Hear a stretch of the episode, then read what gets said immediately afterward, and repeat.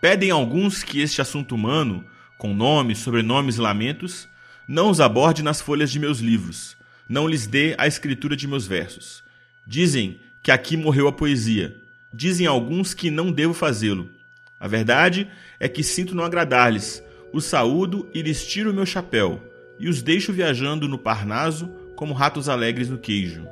Eu pertenço a outra categoria, e só um homem sou, de carne e osso.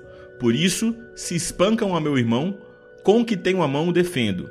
E cada uma de minhas linhas leva um perigo de pólvora ou de ferro que cairá sobre os desumanos, sobre os cruéis, sobre os soberbos. Mas o castigo da minha paz furiosa não ameaça aos pobres nem aos bons. Com minha lamparina busco aos que caem, alivio suas feridas e as fecho.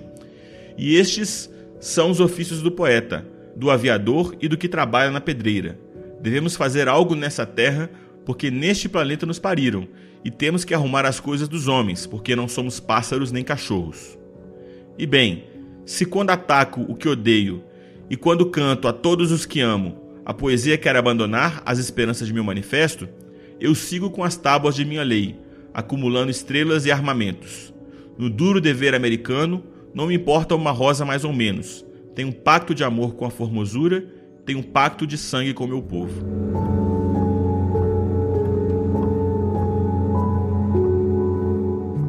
Você ouviu o poema Não Me Peçam, de Pablo Neruda, com tradução de Jeff Vasques. Pablo Neruda foi um poeta chileno que viveu entre 1904 e 1973. Recebeu o Prêmio Nobel de Literatura em 1971.